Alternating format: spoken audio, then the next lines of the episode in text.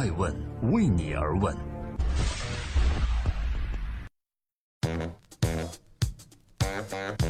Hello，各位好，今天二零一七年四月二十一日，周五，结束了一周忙碌的生活，欢迎各位聆听守候爱问每日人物，我是爱成，今天共同关注一位优秀的创业者，小黄车的创始人戴威。为什么关注他呢？因为他对峙美团的 CEO 王兴，到底发生了什么？美团的 CEO 王兴说。ofo 提出的是一个连接自行车的概念，我觉得是错的，没有想清楚的概念，因为不存在连接自行车，这是没有意义也不会发生的。而财新网对 ofo 持有不同的观点，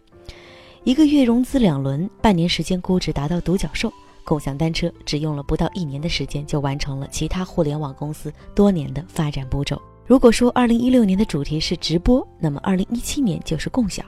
共享单车无疑是今年的话题之王。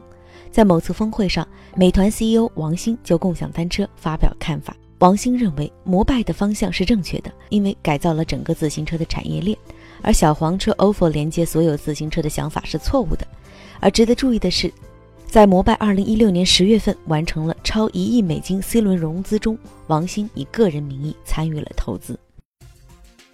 正在播出的是《爱问每日人物》，每天分享一个风口浪尖人物的商业八卦。今天共同关注小黄车创始人戴威对峙美团 CEO 王兴，到底出行最后一公里是否是一个创业的岔路口呢？在戴威的布局里，未来的小黄车是要做成一个平台。他说：“我们有不同的自行车品牌，比如飞鸽、凤凰等等，而小黄车会相对的淡出。”而王兴则认为。在解决出行最后一公里的问题上，应该是平台自己出单车，而不是想着整合连接其他的车源。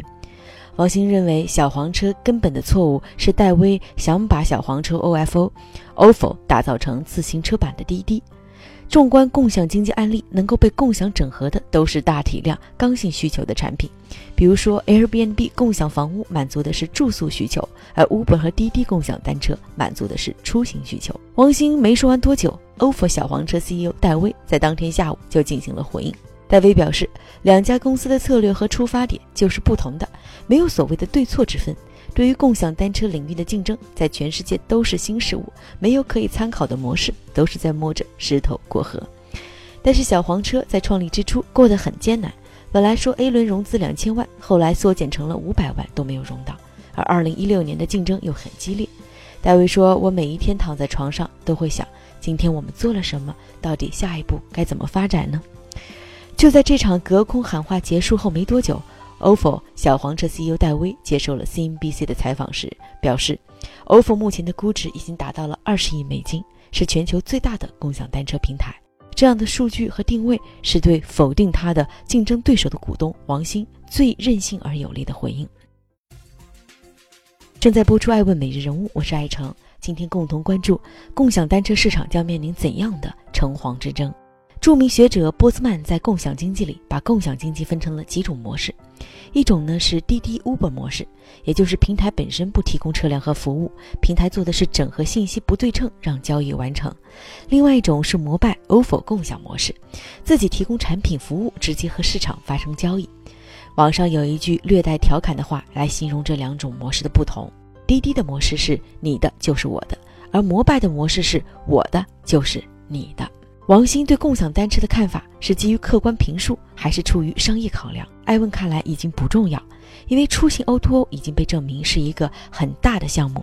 高频需求背后足以滋养商业模式的丰沛现金流。五百亿美金估值的 Uber 和三百五十亿美金估值的滴滴就是佐证。那么，解决出行最后一公里的概念的提出，也是基于城市短途出行仍有互联网化的空间。而公车、自行车的运营仍依赖缺乏活力的旧体制，这样就给摩拜、ofo、小黄车等等效率增加了体验的创业项目进行了颠覆的机会。而风口的背后，则是资本的博弈。在共享单车领域，资本也是一切较量的核心。根据相关数据显示，摩拜单车已经完成了五轮融资，目前估值一百亿人民币，约合十五亿美金。ofo 小黄车从开始营运至今也完成了七轮融资，仅2016年就完成了五轮，目前估值达到二十亿美金。共享单车今后的市场看来真的是城隍之争啊！捅破了资本博弈这层窗户纸，对于以个人身份投资摩拜单车的王兴所说的小黄车模式不行这句话，也就觉得不奇怪了。这里是每天晚上九点半准时上线的《爱问每日人物》，记录时代人物，探索创新和创富法则。我是爱成，共同关注共享单车到底是替代品还是补充品？城市短途出行最后一公里到底是公益还是商业？这是摩拜、小黄车、小蓝车、小绿车等等所有入局共享单车赛道上的选手都要面临的疑问，而至今这个疑问也没有答案。根据相关部门的测算，一辆公共自行车的生命周期呢是五到六年，车辆造价是九百多元，再加上系统、车桩以及后期的维护和维修，一辆车就有七千元左右的成本。以摩拜单车来为例，摩拜团队采用的方案是四年免维护一次报废的模式。尽管单车成本已经从最初的六千元压缩到了三千元左右，按半小时五毛钱计价，收回成本的周期也过于漫长了。更何况，车辆不可能在二十四小时都处于满租状态，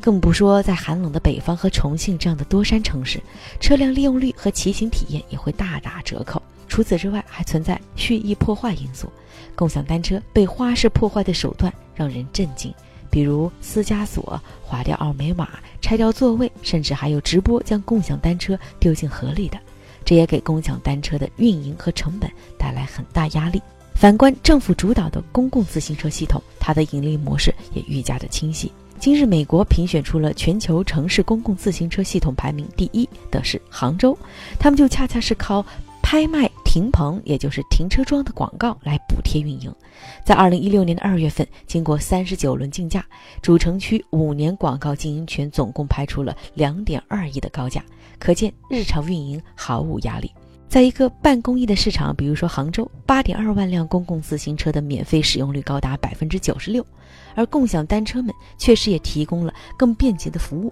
但并没有证明自己拥有差异化的盈利空间。所以，摩拜和 ofo 小黄车究竟是城市公共自行车系统的替代还是补充，定位还存在疑问。在今天爱问每日人物的最后，感谢各位，欢迎微信搜索“爱问人物”，更多顶级投资人、创业者和企业家的故事等着您来探寻。面对戴威对峙王兴，我想说的是，移动互联网时代，资本就是弹药，大家争抢赛道，打压对手，就是尽可能的要准备弹药，然后投掷到战场。对此，达成创投投资总监陈全形容说：“城隍之战呐，是有点太疯狂了，就跟曾经的团购和直播一样。”而共享单车是在资本寒冬现象下最典型的资本催熟案例，靠快速烧钱，借助资本的力量，迅速建立行业壁垒。但是下一步怎么办？大家其实谁都没有想好。但是我必须说，共享单车是一个好概念。在能源匮乏、空气污染严重的今天，绿色出行绝对值得提倡。但愿共享单车能够像当初的外卖大战一样，用资本的力量培养出用户习惯，进而找到一套良性的商业模式。但是需要注意的是，资本的债终究是要还的。要相信可以自身造血的企业，才是一家健康的企业。我是爱成爱问的创始人，爱问为你而问，让内容有态度，让数据有伦理，让技术有温度。我们明晚九点半再见。爱问是我们看商业世界最真实的眼睛，记录时代人物，传播创新精神，探索创富法则。